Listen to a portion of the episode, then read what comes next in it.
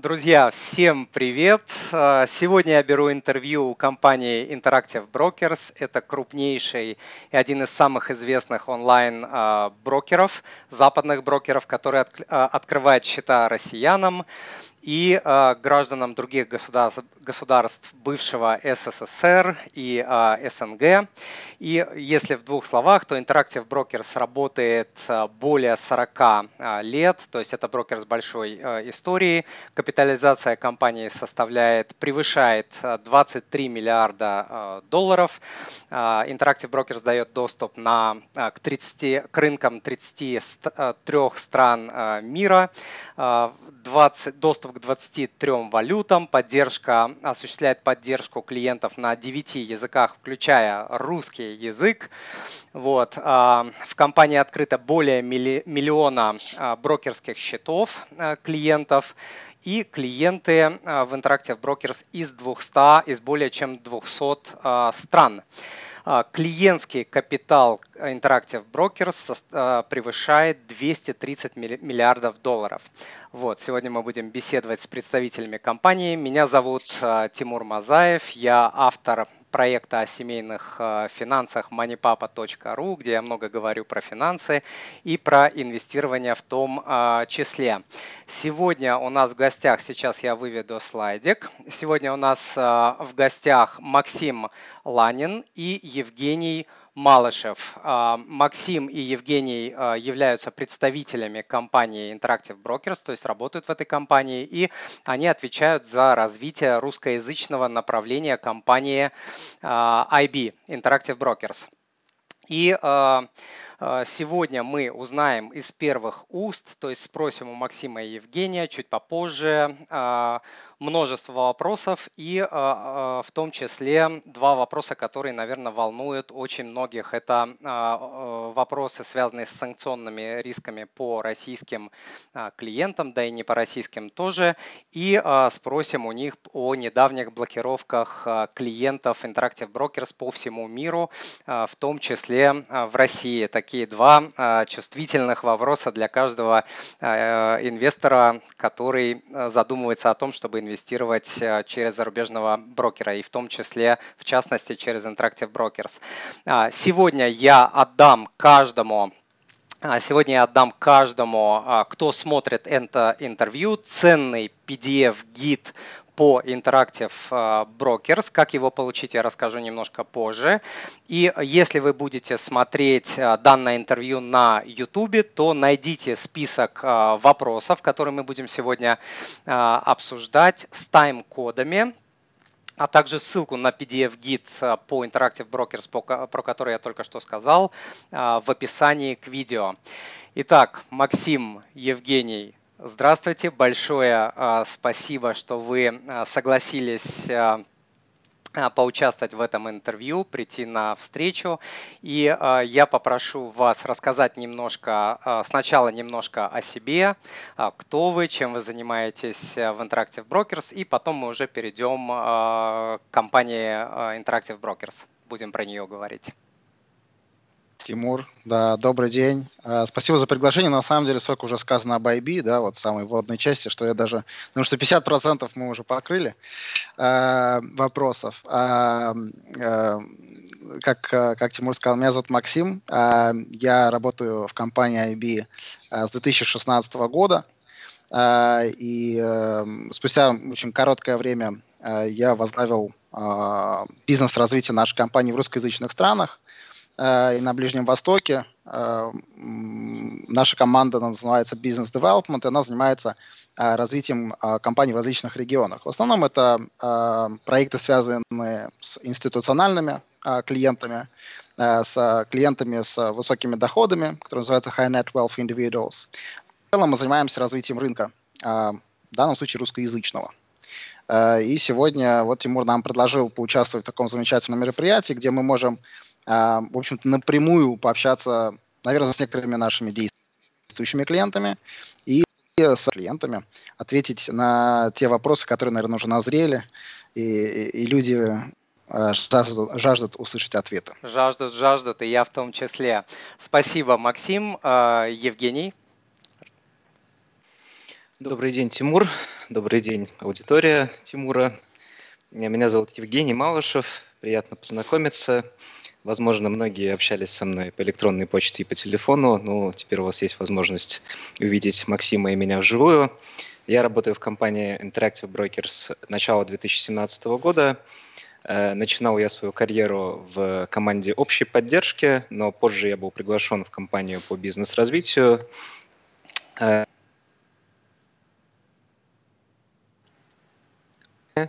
Interactive Brokers. Э, также мы работаем с восточно, центрально и северноевропейскими клиентами. Э, ну, пожалуй, основные пункты Максим уже покрыл. И, как мне кажется, мы можем продолжить уже непосредственно говорить о компании, где мы с Максимом работаем. Угу. Большое спасибо за представление, а, Максим Евгений. Ну, давайте, наверное, вот а, с самого начала начнем. Расскажите, пожалуйста, про а, то, где находится компания, где находится ее отделение, филиалы, немножко, может быть, про историю, где головной офис находится. Вот, чтобы мы вообще все понимали, где вы, откуда вы. Не вы лично, а вообще вот компания Interactive Brokers. На самом деле это один из самых популярных вопросов. Mm-hmm. Ну, иногда общаешься с клиентом э, довольно-таки долго. Причем замечу, что это обычно вопросы от э, индивидуальных клиентов. Mm-hmm. Где вы находитесь, как мы можем с вами встретиться? Mm-hmm.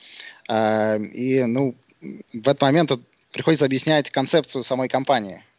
Онлайн-брокера. Мы находимся... Mm-hmm мы находимся в абсолютно разных точках мира, но даже если мы находимся в одном городе, это не значит, что мы можем взять и встретиться. Uh-huh.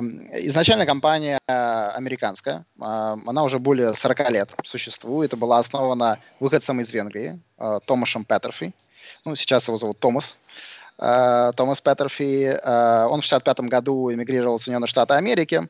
И спустя некоторое время он э, понял, что он хочет заниматься э, торговлей своими продуктами, в частности опционами. Поэтому он купил место на American Stock Exchange. Э, и, в общем-то, благодаря своему образованию инженерному и вообще складу ума математическому, э, он понял, что многие процессы можно автоматизировать. В частности, э, процесс расчета стоимости активов. И вообще в Америке его называют э, э, папой электронного трейдинга. Э, и изначально вообще IB была проб-компания, которая торговала на свои средства. Э, и на определенном этапе развития было понятно, что технологии э, и те уже бизнес-связи, которые есть с биржами, с клиринговыми домами, позволяют торговать не только на собственные средства, но и продавать эти услуги клиентам. Таким образом, IB стал брокерской компанией на данный на сегодняшний день это не просто наш основной, это наш единственный бизнес. Uh, IB не ведет какой-то дилерской деятельности, не торгует на собственные средства. Мы выступаем как классический брокер, который получает заявку от клиента и передает на, ее на биржу. Uh, если говорить в сухих цифрах, мне кажется, Тимур, ты на самом деле основные цифры озвучил, я их повторю. Uh, это 230 миллиардов клиентского капитала, это около 8 миллиардов собственного капитала, в прошлом месяце мы э, перешагнули черту а, в миллион клиентских счетов. Мы работаем а, на различных э, континентах, в различных странах, более 200. Мы предоставляем доступ к более чем 130 рынкам в 33 странах, в 23 валютах. А, если возвращаться к этому самому популярному вопросу, так где же вы все-таки находитесь после вот всего, что я описал? Мы везде. Как я сказал, основная мы там, где вы, да. Эм, эм, основной офис находится в Америке, а, но основной именно с исторической точки зрения. А, то есть холдинг у нас зарегистрирован в США, при этом есть операционные компании в различных юрисдикциях. Если брать Европу, это Лондон, это город Цук, Швейцария, это Дублин, Люксембург, Будапешт, Таллин, можно долго перечислять. Mm-hmm. Если взять другие континенты, Австралия, э, город Сидней, Сингапур, Токио, Канада. Mm-hmm. Поэтому мы находимся много где, и очень важно то, что сотрудники, которые находятся в различных офисах, они говорят на многих языках, поэтому когда клиент общается с кем-то даже на русском языке, он может общаться с Америкой, или он может общаться с каким-то европейским mm-hmm. офисом, или даже с Гонконгом. Интересно. А когда набираешь в интернете interactivebrokers.com, он тебя перебрасывает на UK. Почему? Ха, хороший угу. вопрос, Жень. Ты у нас главный специалист по техническим вопросам. Ты знаешь, почему мы решили, что россияне должны попадать именно на британский сайт? Э, скажу честно, точного ответа на этот вопрос я Может не знаю, быть... но я предполагаю, что это из-за близости серверов. Наверное, да. Может быть, я тот россиянин, который э, периодически путешествует, поэтому он меня э, выбрасывает. Ну хорошо. Э, да. На самом деле, Тимур, скажу, это на самом деле неплохая новость. Это значит, что IB относит э, Россию к Европе. Ага. Отлично, отлично. Спасибо. А, и еще, наверное, вот э, такой очень-очень важный вопрос. Это вопрос, связанный с защитой интересов инвесторов. В частности, а, какому регулированию а, подлежит IB, какому регулированию следует. Я посмотрел тупо в Википедии, смотрю там очень-очень много чего, и комиссия по ценным бумагам, uh-huh. и управление того, сего, и биржа, и Нью-Йоркская, и Чикагская. Вот, ну, много-много. Вот можете рассказать основные такие моменты, чтобы люди понимали, если я принесу деньги в IB, как защищены мои интересы и насколько это серьезно и строго? А, ну, как я понимаю, в основном у нас аудитория из, из России, да, может быть, частично из, из Украины или Казахстана. То а, если мы говорим об этих клиентах, то они открывают счет под американским entity, то, то есть под американским филиалом. Они подписывают договор с IB LLC. Это американский регулируемый брокер, у которого есть лицензия от SECA и от FINRA, и от FINRA и CFTC. Это три основных регулятора в Соединенных Штатах Америки. На самом деле э, этого уже достаточно для того, чтобы Спать спокойно. понять, угу для, спать спокойно, да, и быть уверенным в завтрашнем дне, а, потому что, на самом деле, ну, это одни из самых а, надежных, ну, исторически доказан, да, надежных регуляторов а, в мире. А, и а, на самом деле, так как IB существует давно, IB работает не только с ритейл-клиентами, но и с институциональными клиентами. У нас есть а, определенные договоренности с регуляторами, что а, мы отправляем а, ряд отчетов а, не на еженедельной, к примеру, основе, она ежедневной. Потому что у ритейла одни требования, у институциональных клиентов другие. И они хотят, э, чтобы IB отчитывался по каким-то моментам, к примеру, по сегрегации собственных и клиентских средств не на, ежеднев... не на еженедельной основе, а на ежедневной.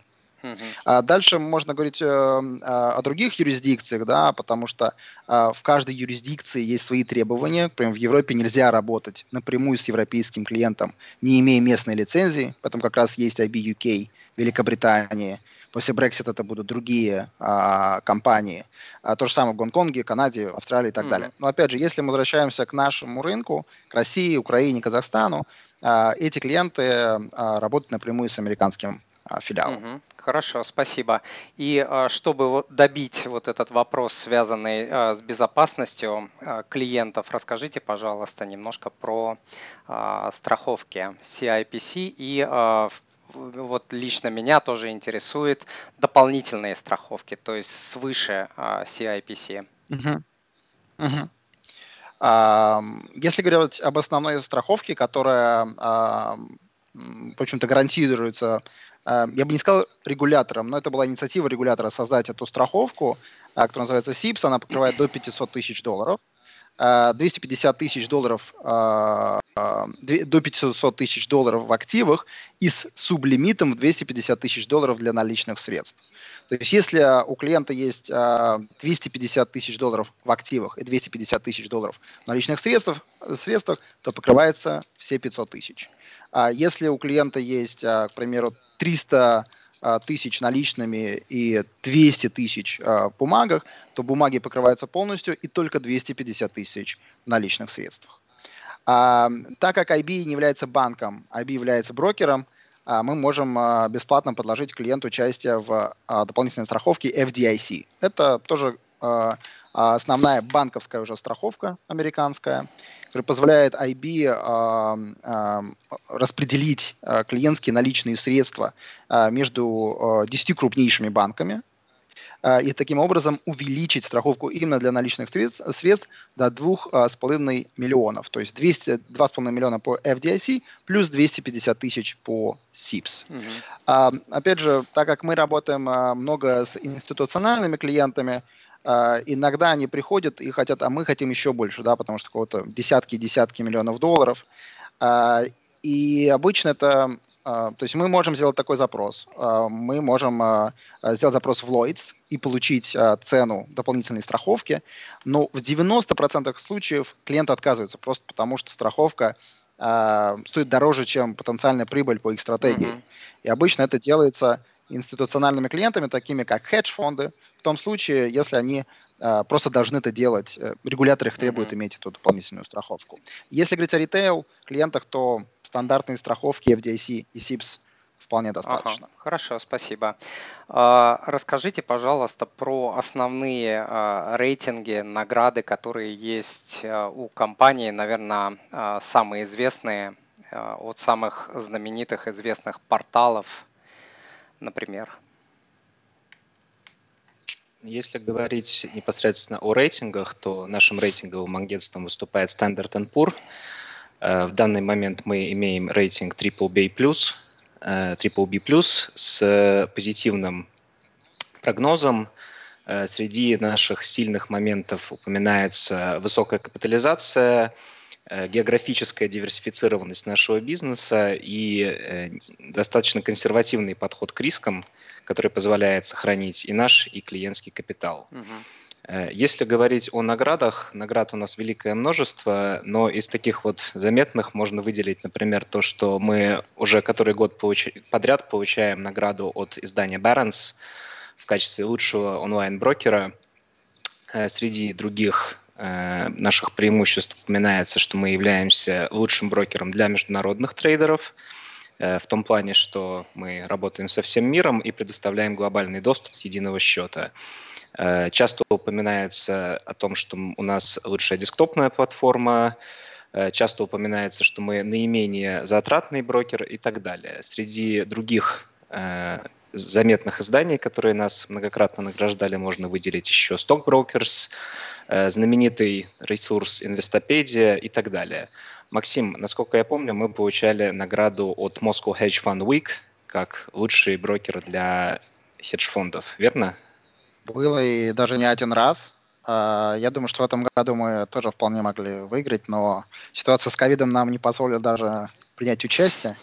А, да, но на самом деле последние четыре года мы принимали участие в этом мероприятии. А, один раз мы уступили первое место Сити, московскому Сити, но три года из четырех, да, были за нами. Мы были лучшим прайм-брокером для хедж-фондов Э, не совсем из России, но с российскими управляющими. Спасибо. И э, расскажите, пожалуйста, кто владеет компанией? Э, хороший вопрос. А кто владеет? А люди? Э, я понимаю. Я понимаю. Не, меня не имена а, интересуют, а структура владения, конечно. Да. А, на самом деле можно даже назвать имена. А, я даже уже назвал это имя, да, Томас Петерфин, но в первую очередь IB это публичная компания. Да, если мы говорим о холдинге, IBG Group, то это публичная компания, она листингована на NASDAQ. А, как а, ты, Тимур, уже сказал, капитализация около 23 миллиардов долларов а, на сегодняшний день. И Соответственно, около 17% компании, она именно публично доступна, ей можно торговать. А, вот 83% по-прежнему принадлежит Томасу Петерфи лично и другим сотрудникам компании. То есть, в общем-то, вот э, вы сейчас общаетесь с двумя акционерами. С двумя владельцами компании. А, то есть мы мы, мы пытаемся все-таки сохранить вот, вот это состояние, когда да, компания публична, потому что это важно, Э, но при этом э, сохранить вот эту, знаете, ответственность за собственную компанию. Потому что когда э, ты владелец этой компании, ты абсолютно по-другому принимаешь какие-то решения, Согласен. ты более консервативен в своем подходе. И поэтому, в общем-то, мы повторюсь, мы являемся публичной компанией, но с очень большой долей, то есть сейчас это 82% владением в лице Томаса Петерфи и других, других сотрудников. Спасибо. И э, такой вопрос не очень приятный. Что происходит э, в случае смерти клиента? Вот, допустим, человек, э, частный инвестор из России, Казахстана, Украины, решил инвестировать, завел деньги, и, не дай бог, с ним случается э, несчастье. Какова процедура получения э, денег, активов его родственниками? на самом деле важный вопрос, да, и такой животрепещущий, и, э, и иногда, конечно, странно, что человек звонит, и это задает одним из первых вопросов, да, ну, хочется еще поработать с этим клиентом, mm-hmm. э, но, но в целом, на самом деле, я не знаю, почему так получилось, но очень многие ресурсы э, в России э, пугают людей о э, неком сумасшедшем налоге, который платится а, на территории Соединенных Штатов Америки в случае смерти владельца а, брокерского счета. Озвучивается цифра в 30%. 30%. А, такой налог на наследство действительно существует в Соединенных Штатах Америки. Но очень важно, что он существует для резидентов США. Угу. А, он на самом деле, там не прописано в законе точно, что именно а, для резидентов США, но тут получается ситуация такая же, как в России с казнью. То есть она существует, но на нее наложен мораторий. Вот точно такая же ситуация с этим налогом. На нее наложен мораторий, поэтому если вы являетесь э, налоговым резидентом России, а, и вы а, имеете активы а, американские активы, которые хранятся в IB, в случае вашей смерти ваши наследники не будут платить данный налог. При этом сама процедура, она достаточно несложная. А, она а, заключается в том, что вы должны предоставить э, два документа. Документ, подтверждающий факт смерти, ну, наследники должны предоставить, а, и документ, подтверждающий распределение имущества. Так как мы работаем во многих-многих странах, мы не знаем законодательства местное, поэтому мы принимаем документы в соответствии с местным законодательством, в данном случае российским. У нас есть отдельная команда в Европе, которая занимается этим, такими запросами – и после того, как эти документы предоставляются, наследник может выбрать, каким образом он хочет получить свое наследство. Он хочет открыть счет в IB и перевести туда позиции. Он хочет перевести позиции к другому брокеру. Или он хочет закрыть позиции и получить их на банковский счет. Тут а, замечу, что а, со стороны IB это не очень долгий, ну, относительно недолгий процесс. В основном, конечно, а, время занимают именно внутренние российские а, задачи с получением этих документов. Угу. Понял, спасибо. А, можете рассказать э, немного по поводу а, клиентской базы из э, России и э, стран СНГ? Вот насколько много у вас клиентов, может быть не точные цифры, но в целом вот динамика, да? А, откуда клиентов много, какая база у вас растет и вообще немножко вот о клиентах из СНГ? Ну, тут очень важно понимать, что клиенты из СНГ и России в частности все-таки относятся к европейскому направлению Interactive Brokers, поэтому какой-то четкой статистики по странам мы выделить не можем, но могу по примерным прикидкам сказать, что у нас, наверное, от 15 до 20 тысяч клиентских счетов э, из России и стран СНГ, но тут важны, важно понимать еще один нюанс, что на русском языке в Interactive Brokers обращаются далеко не только резиденты России и даже не только постсоветского пространства, потому что, например, многие россияне живут э, и работают в европейских странах, но предпочитают общаться на русском. Э, мне доводилось общаться, например, с клиентами, которые проживают и работают в Гонконге или в Сингапуре, но предпочитают общаться на русском языке.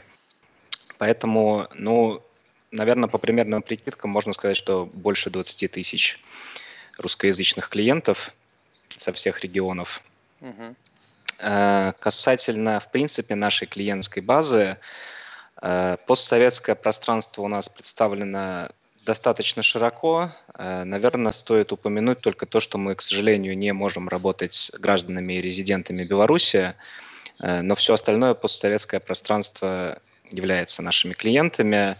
Россия, Казахстан и Украина пожалуй, наиболее заметные среди этих стран. И могу сказать, что в Украине и в Казахстане видна тенденция к повышению финансовой грамотности населения и повышению желания инвестировать свои средства. Это видно как и по динамике роста розничных клиентов, так и интереса со стороны институциональных клиентов, таких как банки, брокерские дома, фонды и так далее.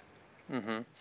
Интересно, спасибо. И а, тогда уж давайте немножко поговорим про технику. Расскажите, пожалуйста, как обычному простому а, человеку, в особенности, наверное, человеку, который не говорит по-английски, это важный момент, да, открыть а, счет, то есть какие нужны а, документы, не вдаваясь там, ну, а, совсем в детали, в двух словах, вот, какие бывают э, типы счетов, как пополнять деньги, как выводить деньги, какой минимальный депозит. Ну и я вот по ходу э, еще задам вопросы.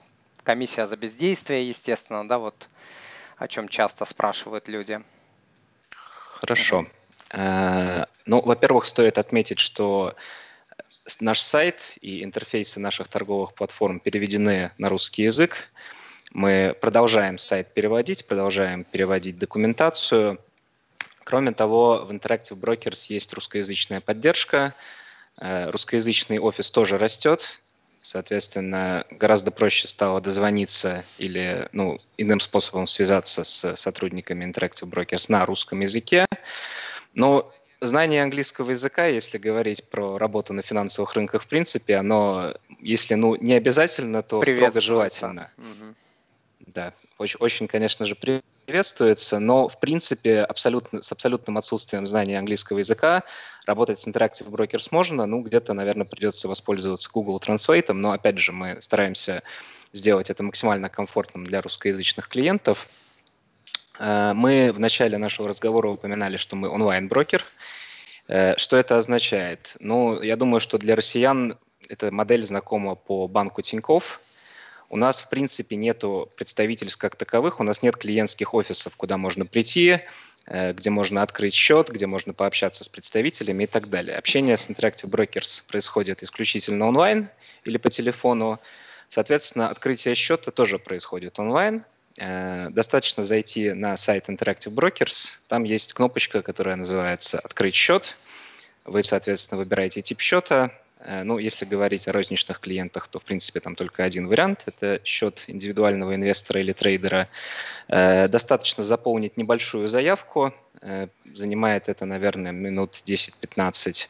И в конце нужно прикрепить два документа. Это подтверждение личности и подтверждение адреса клиента. Резидентам России и Украины в этом плане достаточно легко. Можно использовать два паспорта, загранпаспорт для подтверждения личности и внутренний российский паспорт или внутренний украинский паспорт вместе со страницей прописки использовать в качестве подтверждения адреса.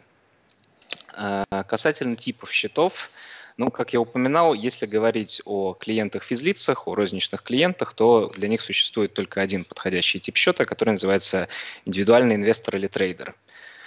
Э, есть вариант совместного счета, когда у счета не один, а два владельца. Например, муж и жена, там, брат и сестра, э, отец и сын, например. Но тут очень важно учитывать, что э, совместный брокерский счет рассчитан на то, что у вас есть и совместный банковский счет. Поэтому клиентам банки, банки вернее, страны клиентам из стран, банки которых не открывают совместные банковские счета, мы не рекомендуем открывать совместный брокерский счет, потому что вывести деньги потом будет достаточно сложно. Это мануальная процедура, которая отнимает много времени, требует согласования и так далее. Э, ну и, конечно же, у нас есть достаточно большой большое количество разных предложений для корпоративных и бизнес-клиентов, но в этом видео, я думаю, мы не будем их касаться. Mm-hmm. Спасибо. А расскажите в двух словах, как пополнять и как выводить э, деньги частным инвесторам. Тимур, э, Евгений, если, если не против, я добавлю еще один момент Конечно. касательно да. совместных счетов, потому что на самом деле на каких только мероприятиях мы в каких только мероприятиях мы не участвовали, мы, мы постоянно говорим о том, что совместный счет это плохое решение для россиян, но почему-то люди продолжают о нем спрашивать, продолжают э, его открывать, поэтому я все-таки думаю, что под давлением, еще один момент. Под давлением супругов, наверное. Под давлением супругов, да. А, вот просто возвращаясь э, к предыдущему вопросу о наследовании, почему-то люди считают, что имея совместный счет, а, процесс наследования будет проще. А на самом деле он будет сложнее. Э, просто из-за того, что российское законодательство не предусматривает вообще существование таких счетов. Э, то есть там есть такой пробел в законодательстве. А поэтому если люди еще думают о том, чтобы в случае случае их смерти наследники могли получить средства или позиции в упрощенным способом, то, безусловно, надо открывать именно индивидуальный счет, а не совместно. Хорошо, Максим, спасибо. И возвращаясь к вопросу, как пополнять и как выводить деньги со счета, Евгений. Я все-таки немножечко еще дополню Максима в таком случае. Ага. Э, очень часто об этом просто спрашивают. Хотел добавить, что э, владелец индивидуального счета может дополнительных пользователей добавлять на свой счет. То есть, если встает вопрос там о, например, возможности предоставления торговли кому-то из своих родственников или возможности инициации вывода денежных средств, это может делать дополнительный пользователь, которому основной пользователь счета, владелец, может предоставлять права доступа те или иные. В общем-то, все. Э, касательно перевода и выводов средств, для э, нерезидентов США есть только один способ пополнения счета – это безналичный банковский перевод. Э, переводить с карты деньги нельзя, переводить средства из таких организаций, как, например, PayPal, тоже нельзя, только безналичный банковский перевод. Но в начале видео мы упоминали, что у нас поддерживается достаточно большое количество валют, это означает, что, во-первых, сам по себе счет мультивалютный, то есть на нем может, можно хранить несколько валют сразу. Во-вторых, для пополнения счета можно использовать несколько валют. Для каждой валюты будут свои реквизиты. Для россиян это особенно удобно, потому что можно пополнять счет в рублях э, и впоследствии рубли конвертировать в необходимую для последующей торговли валюту или можно переводить активы в нескольких валютах сразу. То есть если у вас есть накопление в евро, в долларах, там, в франках и в рублях, все эти валюты мы поддерживаем, и все эти валюты можно переводить на брокерский счет. Э, выводить средства, соответственно, тоже можно только банковским переводом, э, но тут важно учитывать, что для жителей постсоветского пространства, в частности Россия, Украина и Казахстан, действуют определенные ограничения на перевод средств. Э, во-первых, переводить средства можно только из банка, расположенного в стране налогового резидентства клиента. Если перевод производится из другой страны, которая представляет повышенный риск э, отмывания денег, то клиент должен подтвердить, что у него есть какая-то связь с этой страной. В частности, у него там, например, есть недвижимость, и он может подтвердить это наличием адреса в этой стране. Или если банк не относится к стране с э, высокой категорией риска отмывания денег, ну то есть это, например, Швейцария или там Великобритания, если у вас есть счет в швейцарском банке, то из швейцарского банка можно пополнять счет э, независимо от вашего налогового резидентства. И выводить средства можно только на те банковские реквизиты, с которых средства приходили ранее. То есть, если, например, вы завели средства из одного банка, из одного банка но хотите вывести на другой, то сначала из другого банка нужно будет сделать депозит на любую сумму. Понятно, спасибо. И э, какие там комиссии при э, вводе денег и при выводе денег? При вводе никогда никаких комиссий нет. Mm-hmm. Теоретически они могут быть у банка-корреспондента. Если вы, например, переводите в долларах, то банк-корреспондент может удержать свою комиссию. С нашей стороны за входящие платежи никогда нет никаких комиссий. Выводить средства можно бесплатно один раз в календарный месяц. Э, если вы выводите средства повторно в тот же календарный месяц, то это будет стоить 10 долларов, независимо от суммы вывода. Угу. Жень, я тут э, думаю, надо добавить, да, да, это мы с тобой понимаем, что такое корреспондентский банк, да, и у кого он есть, у кого его нету. А важно отметить, что корреспондентский банк не IB, да, корреспондентский банк вашего банка, который отправляет средства в IB. А, поэтому перед тем, как отправлять денежные средства в IB, можно просто поинтересоваться своего банка, какие комиссии у них и у корреспондентского банка за перевод средств. Угу. Спасибо за уточнение, Максим. А, и э, следующий вопрос по поводу минимального депозита и комиссии за бездействие. Тоже очень-очень частые комментарии а, по поводу Interactive Brokers.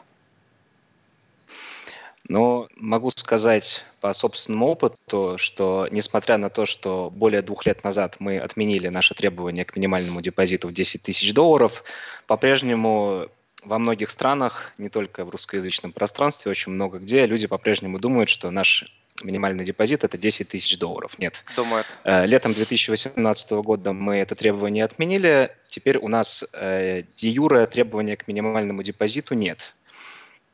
можно начинать работать с любой суммы, э, но, правда, есть некоторые ограничения. Например, если вы хотите торговать на маржинальном счете, то есть пользоваться заемными средствами брокера, или если вы хотите открывать короткие позиции, тогда требуется минимальный депозит э, в 2000 долларов. Кроме того, у нас есть более продвинутая версия маржинального счета, маржинальный счет, который называется маржевый портфель. Э, на таком типе счета используется рисковая модель расчета маржинальных требований. Такой счет доступен от 100 тысяч долларов. Э, касательно требования к активности, да, оно действительно есть. Э, требование к активности составляет 10 долларов в месяц для большинства счетов, от 2000 до 100 тысяч долларов. Почему так? Потому что если общая стоимость портфеля клиента ниже 2000 тысяч долларов, то тогда требование к минимальной активности повышается до 20 долларов. Если у клиента стоимость портфеля более 100 тысяч долларов, тогда требование к минимальной активности не применяется. Э, что вообще это такое? Опять же, я очень часто вижу у клиентов непонимание того, что такое требование к минимальной активности. Э, требование к минимальной активности – это то количество комиссий, которое вы должны генерировать в месяц в течение вашей торговой активности. Э, ну, например, возьмем самый простой пример. Минимальная комиссия за исполнение сделки с американскими акциями у нас 1 доллар. То есть вам достаточно совершить 10 сделок в месяц для того, чтобы более ничего не платить. То есть вы заплатили 10 долларов комиссии, требование к минимальной активности покрыто. Если, например, вы совершили, ну, например, две сделки, заплатили 2 доллара комиссии, поскольку требование к активности 10, из этих 10 мы отнимаем 2 доллара, и в начале следующего месяца взимается дополнительно 8 долларов. Угу. Повторю, что для счетов от 100 тысяч требование к минимальной активности не применяется. И касательно минимального депозита, условно можно считать, что желательно, чтобы это было от 2000 долларов, потому что, во-первых, э, с депозитом менее 2000 долларов у вас не э, доступна маржинальная торговля. Во-вторых, требование к минимальной активности слишком сильно возрастает до 20 долларов, и совершить сделки на кэш-счете на, не, на немаржинальном на 20 долларов в месяц чрезвычайно сложно, потому что там нужно дожидаться расчета по сделке, а это обычно э, два рабочих дня.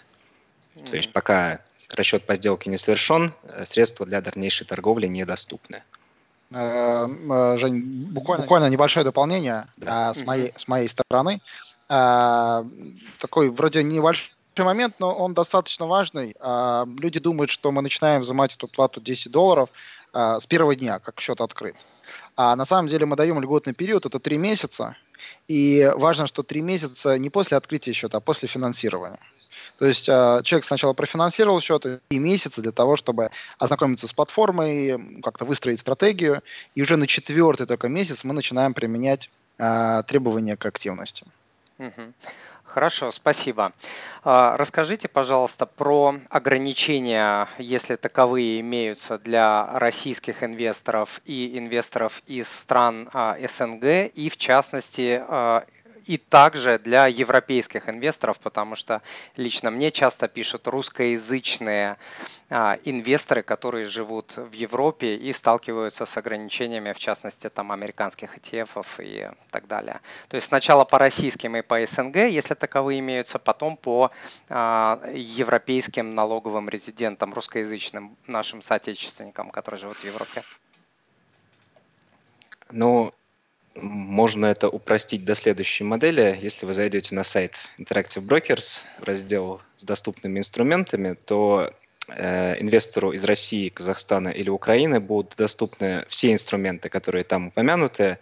В качестве таких глобальных ограничений можно упомянуть, наверное, американские взаимные фонды. Американские взаимные фонды доступны только резидентам США. Mutual funds, э, да? Кроме mutual funds, угу. точно. Э, кроме того, у нас есть доступ на индийские э, срочные фондовые рынки, но они доступны только резидентам Индии. То есть, соответственно, если вы инвестор из России, Казахстана или Украины, то вы точно не сможете торговать взаимными фондами, и вы не сможете торговать э, продуктами, которые торгуются в Индии. Касательно европейских инвесторов, не просто европейских, а резидентов Европейского Союза, Э, в Европейском Союзе действуют определенные регуляции, которые выставляются глобальным европейским регулятором, который называется ESMA. В частности, одна из таких регуляций – это MIFID 2. MIFID 2 призван предохранить частных инвесторов от потерь и, в принципе, сократить их риски. В рамках MIFID 2 стало невозможно торговать ETF-ами американских, американских фондов в силу там ряда причин. Поэтому, да, действительно, для того, чтобы торговать американскими ETF-ами, будучи резидентом Европейского Союза, нужно иметь профессиональный статус. Э, для получения профессионального статуса нужно связаться с э, нашим комплайенсом, они это рассматривают в ручном режиме. И критерии следующие. Нужно, чтобы из трех критериев вы соответствовали двум. Э, это чтобы ваш общий портфель инвестиционный был более 500 тысяч евро, э, чтобы у вас был достаточный опыт торговли финансовыми инструментами в течение последних там нескольких кварталов, э, или чтобы у вас э, был опыт работы в каком-либо финансовом институте, например, в банке, брокерской компании и так далее. Но из моего опыта в большинстве случаев клиенты с достаточным размером капитала могут прислать подтверждение там, от другого брокера, например, подтвердить, что их э, портфель более 500 тысяч евро, и показать какие-то сделки, которые они совершали на другом брокерском счете, тогда их статус пересматривают, и они могут торговать американскими ETF напрямую. Э, но, с другой стороны, это не является такой уж большой проблемой, потому что аналогичные по своему составу фонды есть и в Европейском Союзе, в частности, э, в Ирландии. Они менее ликвидные, и у них могут быть немножко хуже условия в плане там, комиссии стоимости обслуживания, но в целом они повторяют э, те индексные фонды, которые есть вот в американском рынке. Угу. Жень, э, я тут э, с тобой не соглашусь. Я пять лет назад стал э, резидентом Европейского Союза и немного был огорчен тем, что я должен теперь много что доказывать для того, чтобы купить американские ETF. Все-таки, как инвестор, могу сказать, что американские ETF будут поинтереснее, чем европейские. А, поэтому россиянам очень повезло, как, как и резидентам Украины и Казахстана. Такая, я бы не сказал, что это инсайдерская информация, просто как человек из рынка могу сказать, что э, предыстория была следующая. Э, европейский регулятор решил заняться протекционизмом. Да, скажет, что-то очень много европейцев инвестируют в американские ETF. Ладно, ВАКС, это еще и в ETF. А, и а, они не запретили американские ETF. Они э, лишь сказали, мы что... Мы вас защитим, для того, чтобы... да, мы вас защитим.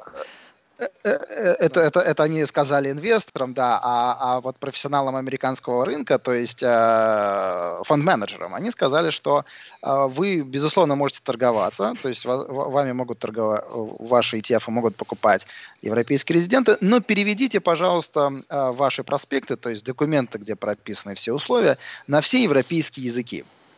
А на что американцы сказали, ваши есть э, венгерский, польский, чешский, эстонский, нам на все переводить, а английский нет, нет, английский не подойдет. Ну и, как вы понимаете, у американских ETF много рынков, где они торгуются. Есть Азия, есть э, арабские страны. Они сказали, ну что ж, тогда пусть европейцы Мы пойдем, мы пойдем подумаем, да, мы пойдем подумаем, сказали американцы. Да, поэтому европейцы, европейцы остались э, с европейскими ETF. Вот такая история.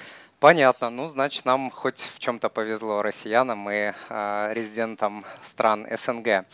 Uh, good to know. Uh, расскажите, пожалуйста, как uh, про приложения и терминалы ваши, и как можно подавать торговые поручения через приложение, через телефон, через веб-сайт. Вот какие способы есть у человека. И еще раз сделаю упор, в особенности у инвестора, который не говорит по-английски. Ну, начнем, пожалуй, с того, что Interactive Brokers, помимо того, что является брокером, еще является и IT-компанией. Э, мы предлагаем программное обеспечение собственной разработки э, для торговли. У нас есть, во-первых, десктопное приложение, которое доступно на Windows, на Mac и на Linux. У нас есть мобильные платформы для iPhone и для Android – у нас есть э, личный кабинет, из которого также можно торговать, и есть возможность подключать стороннее программное обеспечение. Если вы привыкли к другой торговой платформе, Могу сказать, что, например, очень любимый многими MetaTrader возможно подключить к Interactive Brokers при желании. И я знаю, что российским инвесторам привычна такая платформа, как Quick. Э, Ее по опыту тоже можно подключить к нам. Э, часто спрашивают, можно ли, например, торговать голосом. Нет, голосом торговать нельзя. Все заявки должны подаваться исключительно через наши э, электронные торговые платформы. Ну, как Максим уже упоминал, э, Томас Петерфи считается одним из отцов электронного трейдинга, и отсюда вполне логичный результат, что мы предлагаем исключительно электронную торговлю. Жень, ну я тут скажу, что голосом торговать можно, просто нельзя это сделать, э, сказав что-то человеку, но можно сказать что-то роботу. Вот роботу сказать можно, э, и он выставит ордер. Э, на самом деле это прекрасная опция, которая к сожалению, сейчас мы не можем это реализовать. Общались бы вживую, я бы сейчас взял телефон, и мы бы с вами что-нибудь купили. То есть с iBot пообщаться можно. Даже спросить, какие котировки что происходит с какой-то акцией, как, выставить Как дела? Да, ну, что, а... что посоветуешь по секрету? Вот, кстати, как, как дела, мы еще не проверяли. Может быть, тоже как там, как Siri, Bitbox может э, говорить. Но я не проверяю. Но ордера выставить можно точно. Ага, интересно. Интересно. А, ребята, расскажите, пожалуйста, где хранятся ценные бумаги инвесторов? А, хранятся они в депозитариях. Угу. А, То есть и, не в IB. Это, кстати, не в IB. Нет, угу. IB-брокер. Я да, понимаю, и, но я специально а, это на это упор я делаю. Понимаю. Угу. Я тоже специально. IB это брокер. Э, брокера, соответственно, брокер не может хранить средства э, самостоятельно, не может хранить позиции, позиции самостоятельно. Обычно людям а, понятнее, а, где хранятся средства. Ну, где? Они хранятся в банке, и так оно и есть. IB хранит клиентские средства а, в банках. А, Причем а, это, это целый ряд банков с очень высоким рейтингом безопасности. Мы не храним более 5% в одном банке. И средства клиентские и средства IB, они сегрегированы, они хранятся отдельно. Это очень важный момент. И как раз, как я упоминал, что у нас есть договоренность с регулятором, что мы а, не раз в неделю отправляем отчет в регулятор о том, что мы эту сегрегацию провели. То есть сегрегацию мы проводим ежедневно, но отчетность должны были отправлять лишь раз в неделю. А, для того, чтобы привлечь а, институциональных клиентов, мы договорились с регулятором, что мы будем отправлять на ежедневной основе этот отчет о том, что мы провели сегрегацию. А если мы говорим о позициях, то они хранятся в депозитариях, и вот тут как раз мы приходим а, к очень важному отличию IB от любого российского брокера. А на самом деле и в большей части европейского любого брокера. А, IB имеет возможность иметь прямые счета в депозитариях, потому что мы американский брокер, мы можем иметь прямой счет в DTC, это единственный э, депозитарий в Штатах, где хранятся все американские акции. У нас прямой счет без каких-либо посредников. А если мы говорим о Европе, это Euroclear или Clearstream. А если мы говорим о Великобритании, это Crest. И на самом деле одна из трех стран, где мы не храним напрямую, это Россия ну, специфика российского законодательства. А, но мы, в общем-то, не скрываем, что мы а, храним в НРД, то есть там есть отдельный счет открытый на имя Райфайзенбанка в пользу Interactive Brokers. Угу. Понятно, спасибо. Что произойдет а, с ценными бумагами инвесторов, если, не дай бог, Interactive Brokers обанкротится? На самом деле их в итоге получат инвесторы обратно да, если, если кратко. А, как раз для этого и производится сегрегация на ежедневной основе и а, готовится отчет. На самом деле, а, именно так оно и должно работать. И вот эта страховка, которую мы обсуждали ранее, SIPS, она создана не для того, чтобы обезопасить вас от того, что вы не получите свои активы, а от того, чтобы вы это просто получили быстрее. Потому что все-таки процесс банкротства, он достаточно долгий, Э, не все люди готовы ждать. А SIPS позволяет вам буквально там, в количестве там, не знаю, нескольких недель получить все свои средства обратно.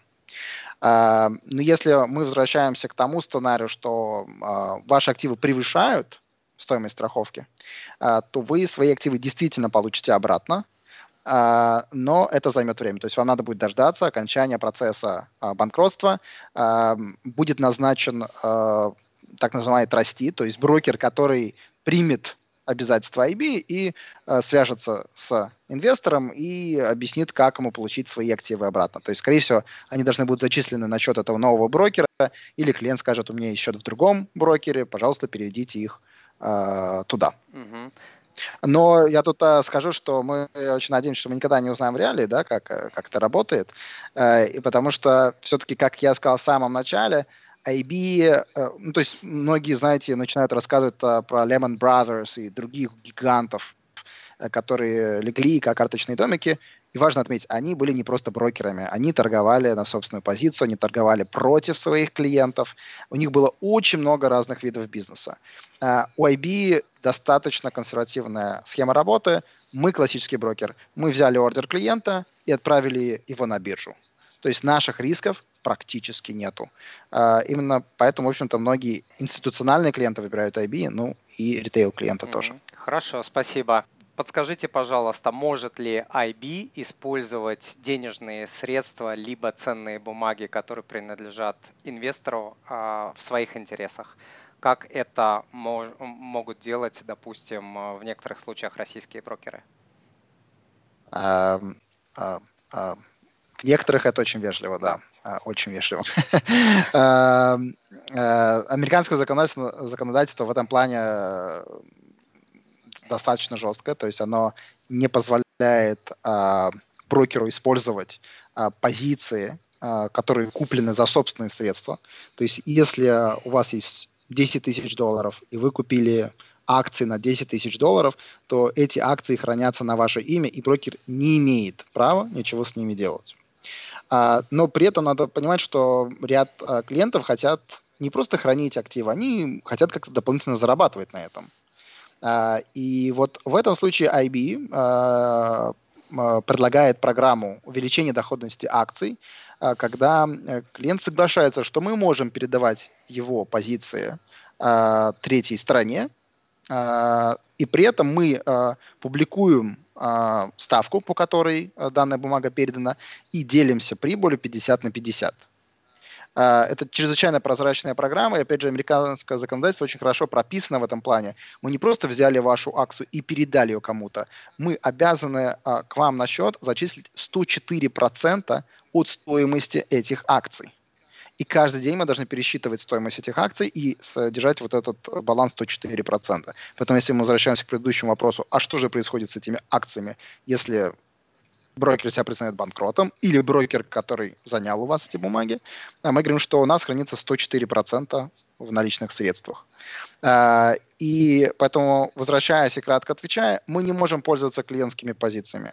А, единственное, когда мы можем это делать, это если вы сами согласились на участие в этой программе, и если акции куплены за наши средства, то есть вы использовали плечо, у вас было 10 тысяч долларов, а вы купили на 20, то те, которые куплены на наши 10, как вы понимаете, они наши mm-hmm. в каком-то смысле, и мы можем их а, передавать а, для заема другим нашим клиентам или брокерам. Mm-hmm. Спасибо. И что касается денег, вы говорили, что счета сегрегированы, но как бы это а, прямо из этого прямо не следует, что вы не можете использовать деньги, денежные средства. А, мы а, сейчас они действительно а, просто лежат. Uh-huh. Если мы берем предыдущие годы, то мы единственное, куда мы имеем право инвестировать, это американский госдолг. Но Трежерис, да, вы имеете в виду? Treasuries, mm-hmm. да. Ну, любой человек, который имеет а, а, ну, хотя бы среднее или минимальное а, финансовое образование, понимает, что значит риск ноль. То есть американские Treasuries – это риск ноль. Это примерно то же самое, что доллар. Mm-hmm. А, но а, из-за того, что были высокие ставки, а, еще совсем недавно, ставки ФРС, то есть альтернатива российскому, а, российской ставке от Центрального банка, а, мы имели возможность платить клиентам достаточно высокие процентные ставки за хранение средств в IB. То есть там иногда доходило до 2,5%. Э, но сейчас, как мы знаем, мы живем в моменте, когда ставки нулевые, uh-huh. поэтому смысла вкладывать э, в US Treasury с IB нету. А, поэтому, да, они, ну, наверное, какая-то часть лежит в US Treasuries, но в основном они просто хранятся а, в, в, на банковских счетах, на сегрегированных банковских счетах на имя IB в пользу клиентов. А, Угу. Да, такая ситуация. Хорошо, спасибо. А с недавнего времени, насколько я помню, у IB появилась возможность предоставлять инвесторам доступ к московской бирже для того, чтобы приобретать, инвестировать в российские ценные бумаги. Можете в двух словах рассказать про этот момент? А, ну, в общем-то, это произошло, по-моему, два года назад. Uh-huh. Я, я просто не помню, потому что я на самом деле занимался этим проектом. Uh-huh. И это был очень долгий путь, поэтому я даже не до конца понял, когда этот путь э, закончился, потому что в чем-то он даже еще продолжается. А, потому что Россия удивительная страна, да, там всегда что-то продолжается. Страна возможностей. На данный... Страна возможностей, да. И на данный момент мы можем абсолютно уверенно сказать, что у нас доступен а, а, рынок акций. То есть вы можете торговать российскими акциями. Важно отметить, что есть некоторые акции, которые недоступны для торговли, к примеру, Сбербанк. Да? Ну, потому что Сбербанк находится в санкционном списке. Ну, из крупных бумаг, Жень, поправь, по-моему, только Сбербанк, да, нас в санкционном списке, ими нельзя торговать. Сбербанк однозначно, на практике я не сталкивался с другими ограничениями. Да, то есть э, я слышал от инвесторов только про Сбербанк. IB э, на самом деле хотел бы иметь также доступ к срочному рынку, к фьючерсам. А мы работаем и с московской биржей в этом направлении, с Райфайзенбанком, через которого мы получаем доступ на московскую биржу. А, но есть свои сложности э, с, с налоговым законодательством в России. Просто нынешняя схема, которая предложена и регулятором, и биржей, она удобна IB, она удобна инвесторам, потому что мы не должны раскрывать э, конечного инвестора. Э, э, это просто физически невозможно, потому что там более миллиона клиентов, да, и у нас иногда клиенты приходят через субброкеров. А, к сожалению, на срочном рынке это невозможно. А, там действительно надо раскрывать каждого клиента отдельно. А, есть сложности с расчетом налога. А, поэтому, если срочный рынок и появится, то, наверное, планы на 2022 год. Угу. Понятно. Раз уж мы про налоги, расскажите, пожалуйста, какие а, налоги, даже не какие налоги, а, а как будут платить налоги российский а, инвестор и инвестор, допустим, а, украинский, казахстанский. Угу. А, как это происходит технически? Ну и про форму а, 8WBEN. Про нашу. Да, да, про да. нашу любимую. Про нашу любимую. Про нашу любимую, да. А, на самом деле W8BEN. А, это для индивидуальных лиц W8BEN-E. Это для корпоративных клиентов. А, тут очень важно отметить, что IB не является а, компанией, которая может что-то рекомендовать или консультировать по по вопросам налогообложения, точно так же, как и инвестирования.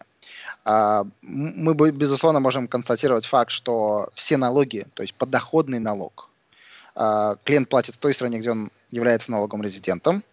Если Россия, то это Россия, если Украина, то это Украина. И ему надо смотреть, какая а, ставка в его стране. Единственный налог, который удерживается внутри IB, это по-английски withholding tax. Это налог, который взимается с дивидендов. А, в соответствии с международным законодательством а, дивиденды, налог на дивиденды должен быть выплачен в той стране, где находится компания, которая их выплачивает.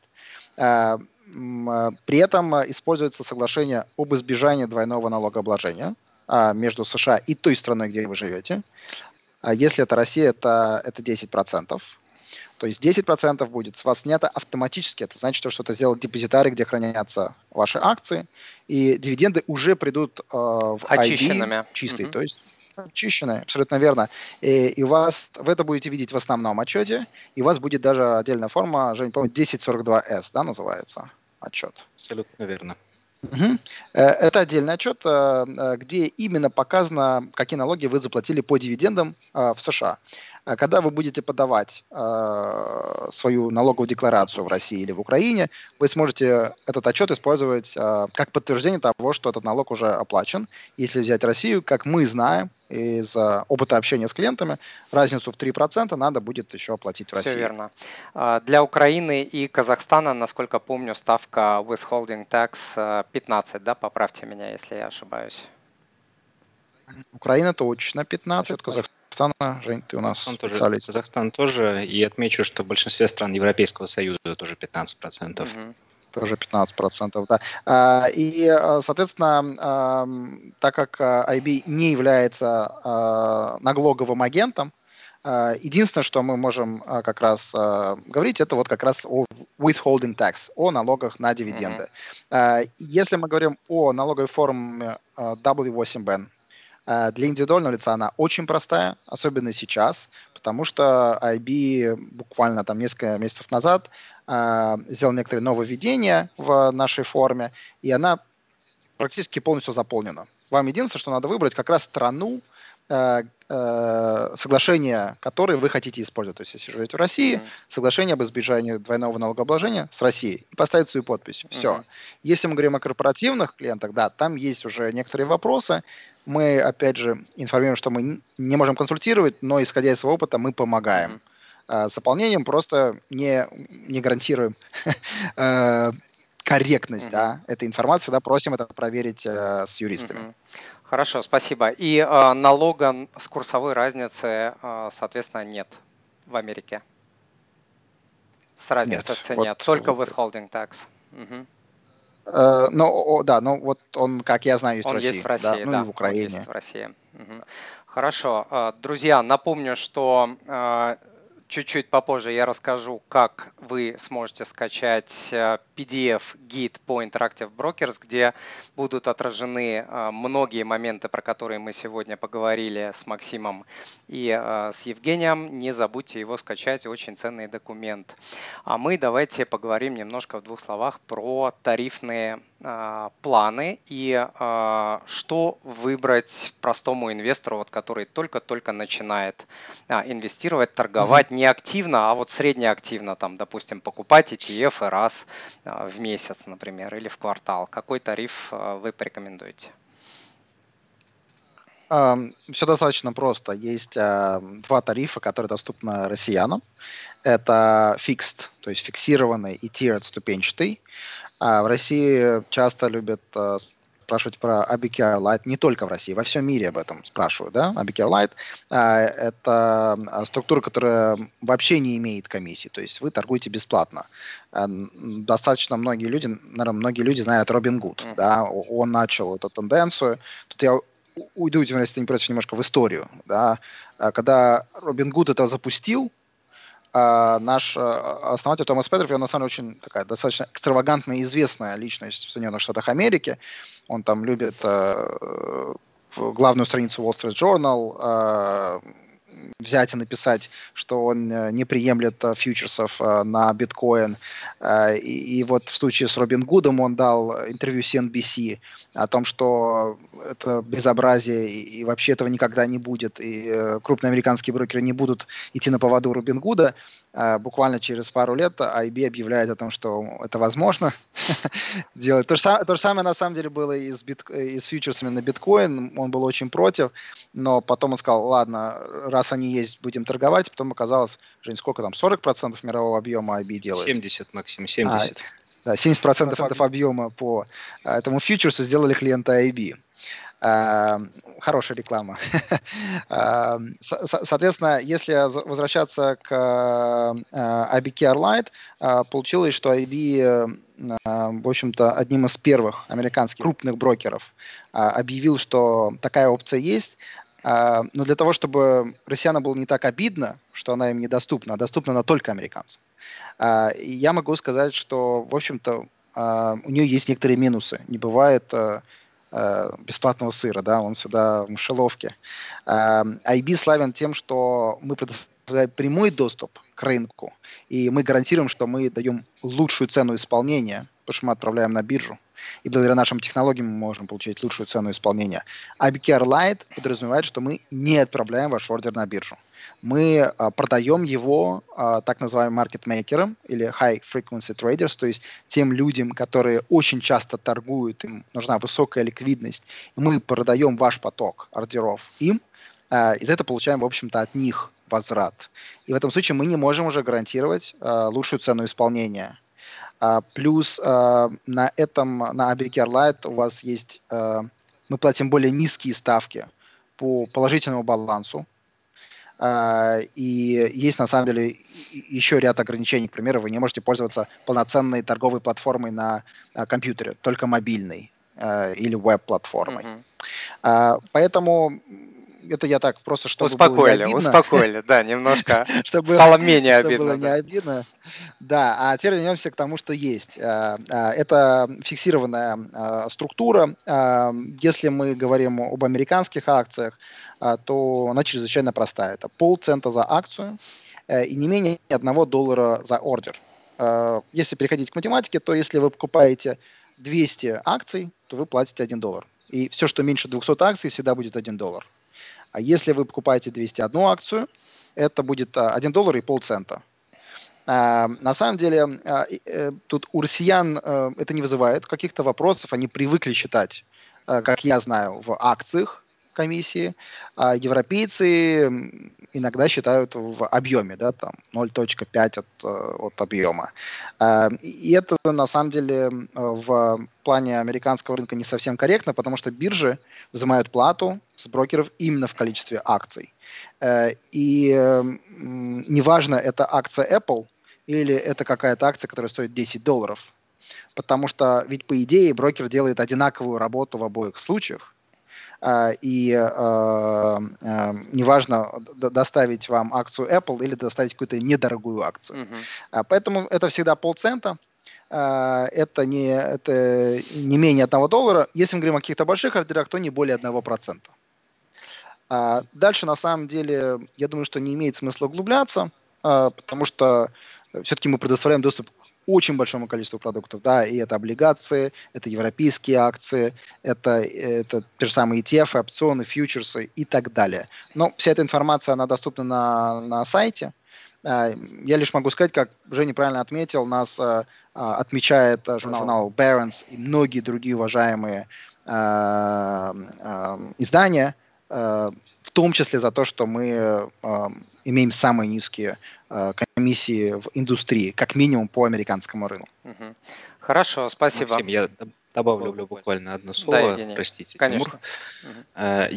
Я обратил внимание, очень часто клиенты неправильно интерпретируют информацию у нас на сайте. У нас на сайте идет разбивка по типу инструмента и по рынку, на котором этот инструмент торгуется. То есть, если вы зайдете в раздел комиссии по акциям, вы увидите сразу же акции, которые торгуются в США, по ним одна комиссионная схема акции, которые торгуются в Канаде, акции, которые торгуются в Мексике. Если вы пойдете ниже, то уже увидите европейский рынок и так далее. То есть это э, комиссия, которая взимается по конкретному инструменту на конкретном рынке, а не комиссия для резидентов этой конкретной страны. Потому что люди, допустим, увидят в списке Россию, увидят там э, комиссию. Максим, напомни, пожалуйста, порядка 80 рублей у нас минимальная комиссия за исполнение на Мосбирже, верно?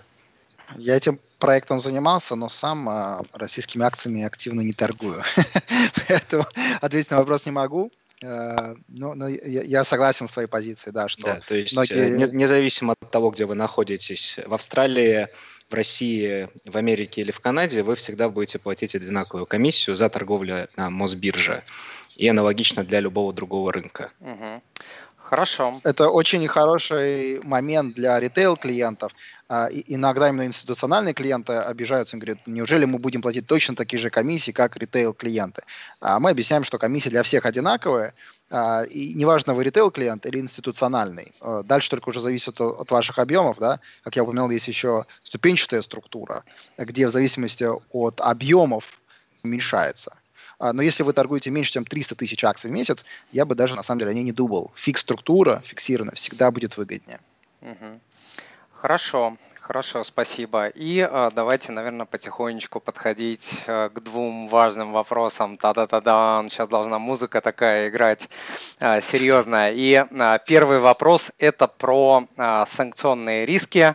Э, вопрос, наверное, глупый, но я его задам, потому что ни вы, ни я, никто не знает, чего там э, придумают э, товарищи за океаном и как вообще сложится геополитическая ситуация. Но, э, тем не менее, что вы думаете внутри внутри IB, наверняка такие разговоры идут. Я знаю, что клиенты очень сильно беспокоятся по этому вопросу. Наверняка вам звонят и у вас спрашивают и на встречах, и на конференциях тоже. Ну что там думаете, как там санкции, не санкции? Вот что вы думаете про санкции? Что может произойти? Какие сценарии вы обсуждаете внутри своей компании с рисками в том числе? И что будет, если вот завтра начнут, ну, грубо говоря, там, не знаю, блокировать российских обычных инвесторов там с 10, с 20, с 50 тысячами долларов ни в чем не повинных? Вот как вы видите этот вопрос и этот процесс? Я, я могу ответить, что я лично об этом думаю, но я думаю, что все-таки лучше я расскажу, какие, какие у нас идут разговоры внутри компании. Мы, мы действительно понимаем, что Россия достаточно сложный рынок, да, и из-за последних событий, ну, не именно последних, да, а событий, которые длятся уже несколько лет. IB очень активно а, последние годы делал э, бизнес в России. А, я бы сказал, что мы и продолжаем активно делать э, бизнес в России. А, у нас в связи с последними событиями действительно появились какие-то ограничения для институциональных клиентов. Ну, это ведь не наша аудитория, как я понимаю. Мы в основном говорим об индивидуальных счетах. Индивидуальные счета практически не пострадали. Это очень важно. Они практически не пострадали а просто а, некоторые люди очень а, успешно умеют э, делать шум из-за какого-то одного или двух кейсов, и, и кто-то это поднимает. И я думаю, что без имен, но некоторым местным игрокам, до брокерам, наверное, и выгодно, так, выгоден такой шум. Но при этом очень важный момент, да, который надо зафиксировать. Мы не закрывали счет только потому, что человек является резидентом России или Украины. Это абсолютно не обоснование для того, чтобы закрыть счет. А, и а, в большинстве случаев не было основанием того, что у него а, маленькая активность. Нет, это, это второй а... вопрос. Это вы отвечаете на второй вопрос по поводу недавних блокировок массовых по всему миру. Да. А э, я к нему сейчас перейду. Вот. А я спросил okay, по хорошо. поводу санкционных э, рисков, именно са- санкций вот со стороны США, Евросоюза. Вот может ли бы, э, произойти такой сценарий, э, что э, скажут, что ну все, закрывайте, вы американский брокер, закрывайте россиянам, uh-huh. вот они все под санкциями э, и так далее. Или там компании uh-huh. начнут блочить э, под санкции и так далее. Вот uh-huh. какие сценарии здесь возможны? Хорошо. Ну, во-первых, Тимур, мне очень приятно, что вот такое доверие, что я могу так глобально подумать да. о европейских санкциях, Конечно. об американских. На самом деле, очень популярный вопрос а, у россиян не только про санкции, а про то, что будет, если отключат интернет. Особенно в прошлом году было популярно. Да, я тоже получаю его. Да, и, и у, меня, у меня есть в том числе и российское гражданство. Я говорю, что, наверное, если в стране отключат интернет, надо задуматься не только о счете в IB, а вообще о дальнейшем пути своем жизненном. А, поэтому, если возвращаться к санкциям, мы, мы не можем а, предугадать, что будет через год, через два. Мы все на, надеемся на стабилизацию отношений, а не на какую-то эскалацию. А, я могу сказать, что на данный момент у нас есть а, очень точное понимание, а, как мы будем дальше работать а, с, с Россией, а, мы продолжаем активно работать с индивидуальными клиентами. Для них практически не существует никаких ограничений, кроме а, связанных с вводами, выводами денежных средств, которые Женя уже а, озвучил, но они общие не только для России, а для ряда других стран. Э, если мы говорим об Украине, о Казахстане, то там вообще никаких нововведений нету. И вообще посыл от менеджмента, что мы э, хотим дальше развивать российский рынок, мы имеем в виду ритейл рынок, мы очень заинтересованы в, прямом, в прямой работе с российскими клиентами, индивидуальными. А, и просто, опять же, представим какой-то, что мы живем в вымышленной абсолютно реальности, а, и Россия вдруг становится Ираном, ну, в рамках да, мира, и, и мы уже как брокер не можем работать с резидентами Ирана. Э, вот э, это просто живая практика, как раз которая и была с Ираном. Э, мы, безусловно, не арестуем счета, не как-то их резко блокируем. А мы информируем, как это было с Ираном, мы информируем клиентов о том, что мы, к сожалению, больше не можем продолжать обслуживать их. И у них есть некоторый период времени на то, чтобы перевести свои позиции к другому брокеру Либо закрыть или закрыть позиции. Mm-hmm да, и перевести денежные средства на банковский счет. То есть на самом деле э, ри, наибольший риск для клиента это лишь то, что он ну, однажды не сможет работать с IB. Угу. Ну, на мой взгляд, не очень большой риск. Угу. Да? Да, спасибо, что привели а, аналогию с Ираном. Интересно, я ее тоже частенько а, вспоминаю вот в этом контексте. А теперь вернемся, да, ко второму вопросу, на который вы частично а, на, который вы уже начали отвечать. Это вот кейс, связанный с недавней массовой, ну как это представляется блокировкой счетов, да. как э, часто представляются россиян, но на самом деле не только россиян, по да. всему миру это все а, было, насколько я в прессе а, читал. Расскажите, пожалуйста, что было, почему и э, самое главное, чего ждать э, дальше, да, вот следующий там год, два, три, угу. потому что не просто так было, были заблокированы да. счета. Я просто расскажу небольшую предысторию, чтобы у людей было понимание, почему это было сделано, да, не просто Аби встал однажды утром, так кто-то э, в комплайенсе и, и так э, решил сделать. Э, э, IB на самом деле вел довольно-таки долгие переговоры э, с американскими регуляторами, которые мы озвучили в самом начале, SEC, CFTC и FINRA. Э, и эм, в результате этого общения были подняты некоторые важные моменты. Да? Была нанята консалтинговая компания, Э, которая проанализировала деятельность IB, э, проанализировала клиенты, с которыми мы работаем. Это действительно достаточно сложно, потому что большинство американских брокеров сосредоточены только на местном рынке. Или, э, там, скажем, Америка, Европа и Азия. Но мы работаем практически во всем мире. И в результате этой проверки и общения с регулятором были выявлены некоторые нарушения, они не очень крупные. И в результате IB был вынужден заплатить штраф а, Жень, поправь меня, по-моему, 38, 38 миллионов, миллионов да. долларов. Абсолютно верно, да. 38, 38 миллионов долларов а, это это, ну, не мне судить, но официально это не очень большая сумма. Это действительно хорошая сумма.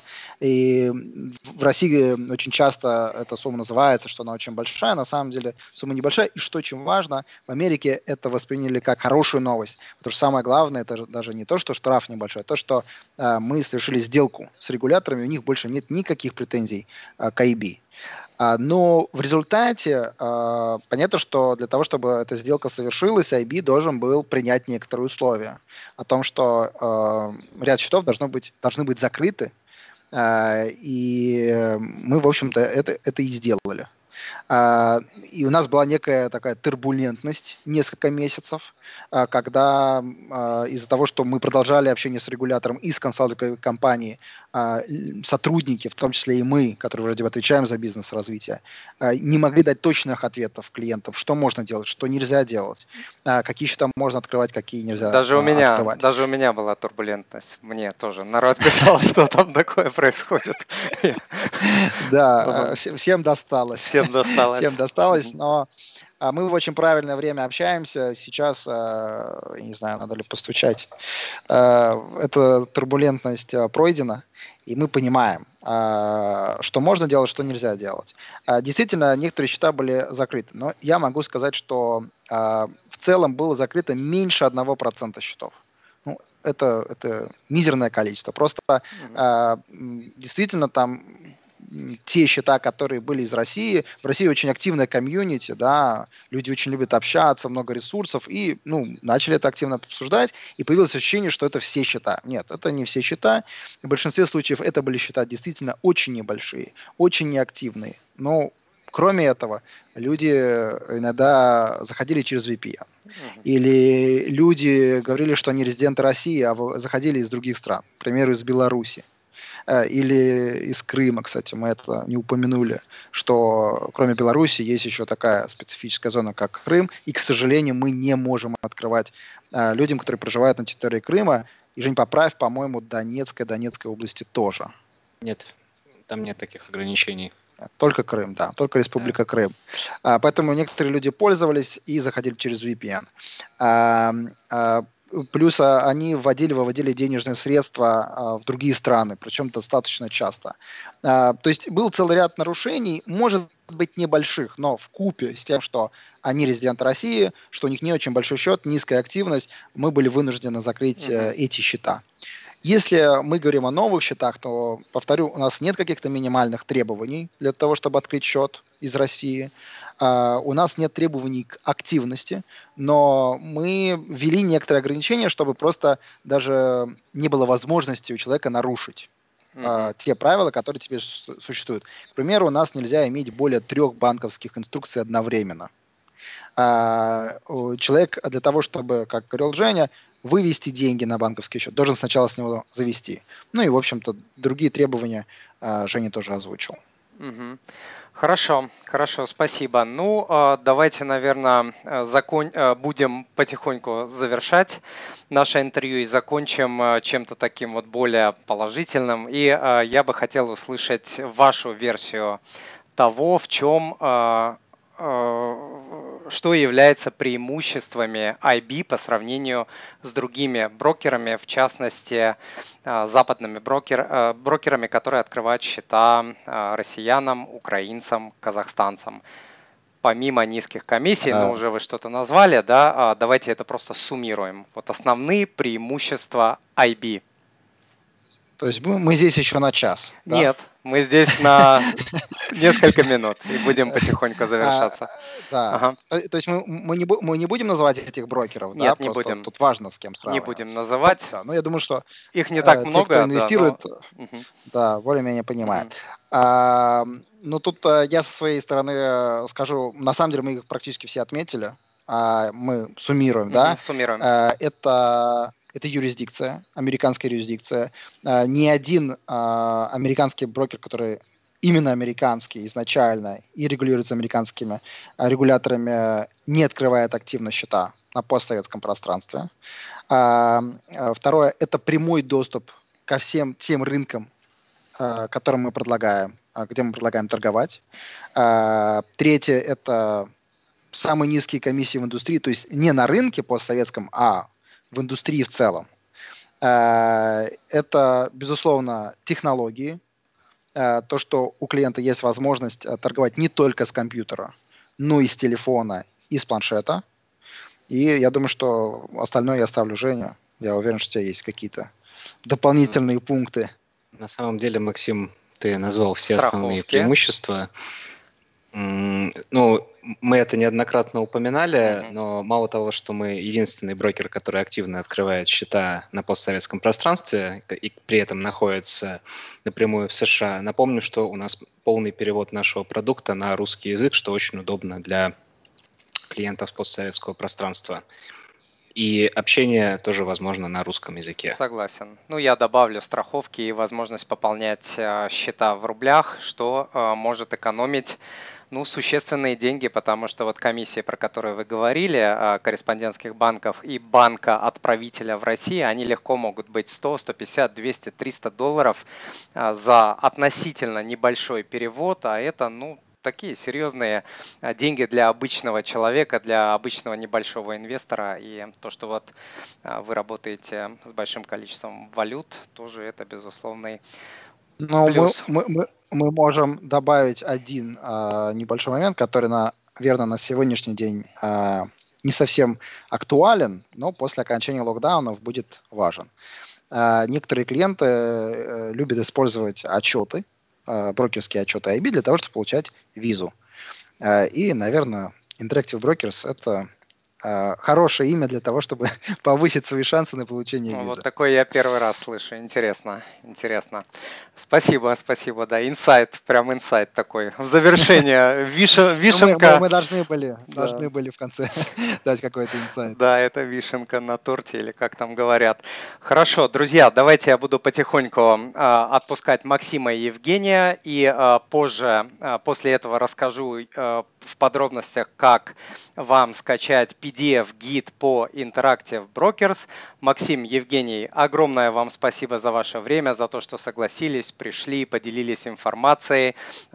Подробностями, вишенку нам дали в конце. Я желаю успехов вам, в вашей команде, вам лично и вашей замечательной компании. Вы делаете очень, очень крутое, важное дело в том плане, что обучаете, информируете людей, предоставляете доступ обычным, простым инвесторам из разных стран для того, чтобы они могли инвестировать в достойные, надежные инструменты, каким-то образом уменьшать свои риски, страновые, валютные и так далее. Вот, и до новых встреч. Спасибо да. большое, Тимур. Тимур, спасибо. А, и да, до новых встреч. Да. Всего вам доброго. Желаем вам удачи. Всего вам доброго. До свидания. Всего доброго. Счастливо. До свидания. До свидания.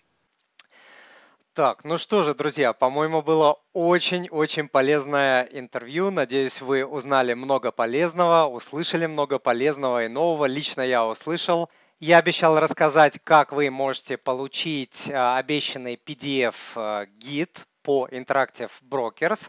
А, ссылку на этот PDF-гид вы можете а, увидеть в описании к данному подкасту. Если вы смотрите на YouTube, это описание к видео. Если вы слушаете а, в аудиоверсии, то в описании к подкасту. Пройдите по этой ссылке, введите свой электронный адрес, активируйте его после чего вам придет письмо с активацией этого адреса, активируйте его, кликнув по ссылке, и вам автоматически сразу же придет ссылка на скачивание PDF-гида по Interactive Brokers. Все очень просто. Еще раз благодарю за то, что были сегодня со мной на этой очень полезной, мощной трансляции, на этом интервью. А я желаю вам успешного инвестирования. С вами был Тимур Мазаев, он же Мани Папа. До новых встреч. Пока.